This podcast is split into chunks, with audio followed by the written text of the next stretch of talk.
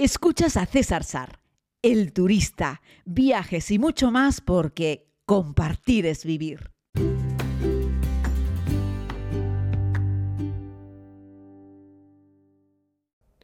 Saludos a todos, querida comunidad. Bienvenidos a este tiempo de podcast. Menuda rachita llevo de entregas tardías. Eh, creo que he fallado un par de días. Bueno, les pido disculpas.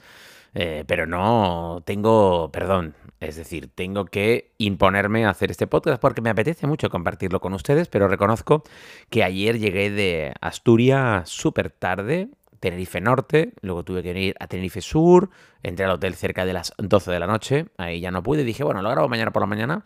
De hecho, me llevé al evento de futurismo en que estoy el, el equipo, me llevó el micrófono, el iPad y todo para grabarlo y dije, bueno, en un momentito lo grabo. Una cosa me llevó a la otra y fíjense, no lo he grabado.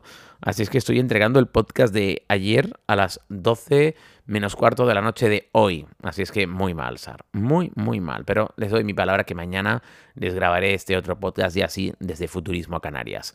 Bueno, ¿Qué les cuento? Pues que para mí un honor poder participar en este evento, que eh, volé ayer desde Asturias. Por cierto, el aeropuerto de Asturias ayer parecía, no sé, un pequeño Madrid en chiquitito. Había tres aviones, nunca había visto tres aviones juntos en el aeropuerto de Asturias. Había, bueno, tres no, había cuatro aviones. Una aerolínea que no conozco, la verdad, creo que es una aerolínea de carga, creo, me pareció, que no recuerdo el nombre, pintadito de verde y blanco, con un aspecto así como de Europa del Este. Eh, luego teníamos dos Vueling, uno procedente de Barcelona y con destino a Barcelona, y otro procedente de Tenerife con destino a Tenerife, que es el que yo tomé, que además estaba serigrafiado por fuera con eh, la isla de Tenerife, que eso siempre me gusta, mi islita, ya saben que yo siento mucho los colores. Y el otro avión que estaba era de Vinter Canarias. Así es que bueno, era un poco como estar en casa, pero estando en Asturias, ¿no? Y bueno, fue un vuelo un poco movidito. Yo creo que sobre todo la salida, la parte inicial, alguna turbulencia, alguna nube media y alta también. Y bueno, el avión estaba lleno de entrañables personas del inserso que se veía que algunos no volaban con mucha frecuencia, además, ya sabéis, la, asignación aleatoria del asiento hace que la gente se le tocase cada uno en distintos y todos los matrimonios, todas esas parejitas mayores, pues estaban sentados separados. Entonces, antes de despegar, pues todo el mundo se puso a intentar cambiarse uno por otro para intentar estar cada oveja con su pareja. Y bueno, fue muy divertido porque a mí también me pidieron cambiarme, moverme de un sitio para otro, a mí no me importó, me cambié y luego me volvieron a pedir que me cambiase de nuevo, en fin. Era como el juego de la sillita. Eh, los, los TPC, la tripulación de cabina, la verdad es que encantadora, muy amable y atendiendo pues las solicitudes de la gente de cambio. Y ahí digo yo, pues ¿para qué se lían tanto la manta las empresas de low cost como Ryanair o como Vueling con la asignación aleatoria si luego la gente dentro va a intentar cambiarse como sea, ¿no? Eh, y me dieron pena, sobre todo por la gente mayor, que ellos, para ellos es muy importante sentarse juntos. Y ya te digo, estuvieron un montón de rato, sus 5 o 10 minutos todos los abuelitos jugando el jueguito de la silla a ver quién conseguía sentarse al lado de su, oveja con su pareja, ¿no? Así es que bueno, fue divertido. Nada, llegamos a Tenerife Norte y ahí pues se ahorraron el finger. Y nada, pues hubo que esperar por una jardinera, por una guagua y de ahí pues nada, a la, a la terminal. Bueno, ya sabéis, yo creo que en general el aeropuerto de Tenerife Norte funciona razonablemente bien, ¿no?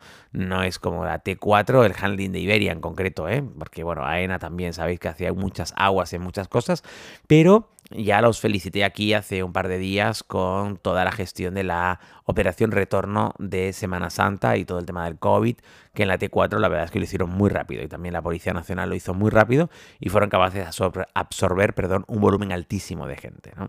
Así es que bueno, esa era un poco la batallita que les quería contar con respecto a los aviones, que muchos de vosotros me habláis del tema de los aviones y que me decís que hable sobre el tema. Bueno, os contaré que estaba seco, seco, seco en este vuelo de Vueling y que pues me levanté, me fui a la parte de atrás y bueno, con toda la naturalidad y amabilidad posible, me dirigí a la persona que allí estaba, a la, a la azafata, y le pedí por favor que me diese un vaso de agua. Y evidentemente, súper encantadora y amable, se levantó, estaba ahí haciendo un crucigrama, tenía un ratito libre. Y, nada, me, abrió una botella de agua y me sirvió un vaso de agua grande, generoso. Me lo bebí de un, de un, me lo bebí de una vez, de un sorbo. Y, me dice, ¿quieres más? Digo, sí, sí, por favor, que estoy seco. Y me tomé un segundo vaso de agua. Todo eso sin pagar. Sabéis que, que no pueden negarte un vaso de agua, ¿no? Consejo que yo os doy. Hombre, tocar el botoncito para que te traigan un vaso de agua está bien, puedes hacerlo. Pero lo que va a provocar es que todos los pasajeros a tu alrededor también quieran un vasito de agua, ya sabéis, ¿no? Culo veo, culo quiero. Así es que bueno, si no queréis incomodar mucho a la tripulación de cabina, yo os recomiendo que os levantéis, vayáis a la parte de atrás y ahí le pidáis a, a la tripulación un vaso de agua y os lo va a dar. De hecho, no os lo puede negar. Ninguna aerolínea que opere en la Unión Europea puede negarte un vaso de agua, ni dos, ni tres, ni cuatro. De hecho, no sé cuál es el ratio, desconozco, no me acuerdo muy bien, pero es un ratio amplio, ¿eh? Va en va, es, es un litro por pasajero a partir de X horas de vuelo, ¿vale? Así es que deberían llevar ese agua. Yo no creo que lleven en realidad todo ese agua porque no le pide un litro de agua a cada pasajero en cada vuelo, ¿no? Pero en realidad tienen agua. Así es que aunque ellos te vendan botellas de agua con un menú o te vendan refrescos o te vendan comida, el agua en sí, el vaso de agua es legal dártelo, es obligatorio dártelo. Así que yo hacía tiempo que no hacía uso de mi derecho como pasajero, que no hizo falta esgrimir el argumento, simplemente fui y pedí y me lo dieron, ya está. Chao, punto pelota, dos vasitos de agua. Y listo, y me volví a sentar porque estaba seco como ahora que les estoy hablando y tengo la boca seca y en cuanto termine de grabar este podcast me voy a, voy a hidratarme porque ya sabéis que si tienes sed es que ya te estás deshidratando. Así es que bueno, eso era un poco la batallita que les quería contar con respecto al vuelo. Veáis cómo me estoy enrollando simplemente con el tema de he cogido un vuelo para venir de Asturias a Tenerife, pero me parecía que podía ser curioso compartir ese tipo de cosas que se hacen pues de manera natural, sin planificarlo. Ya sabéis que le doy al rec y empiezo a grabar.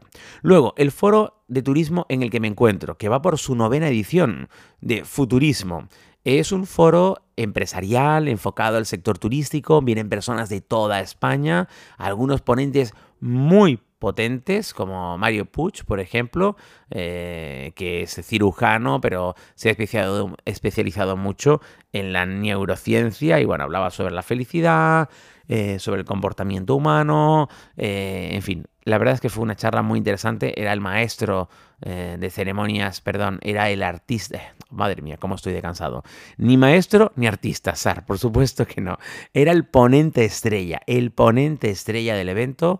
Y la verdad, si tenéis alguna oportunidad de escucharle, es un tipo magnífico. Y además, en el regate corto, porque tuve la oportunidad de, conversar con él durante un ratito del almuerzo y luego durante un ratito de la cena, es un tipo cercano, eh, que hace preguntas muy acertadas, que además sabe escuchar, que cuenta cosas muy interesantes. En fin, es un tipo muy interesante, así es que lo puedo recomendar.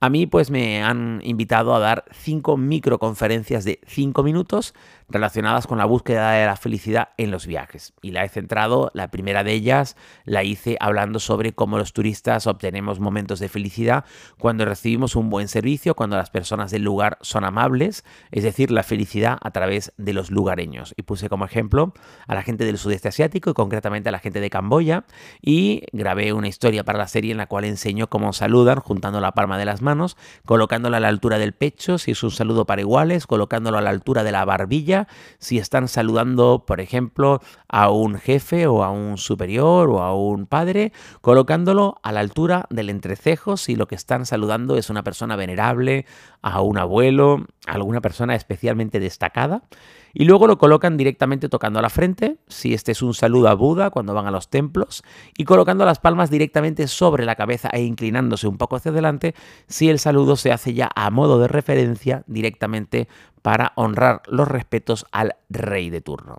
Así es que bueno, la inmensa mayoría de los camboyanos no han estado nunca en presencia de un rey, pero lo más que hacen es saludar a Buda y lo menos que hacen es saludar a un igual. En cualquier caso, juntando las palmas de las manos y la verdad es que el saludo es muy interesante. Así es que lo grabamos para la serie y es una de las cosas que he contado hoy en una de mis micro ponencias en este futurismo.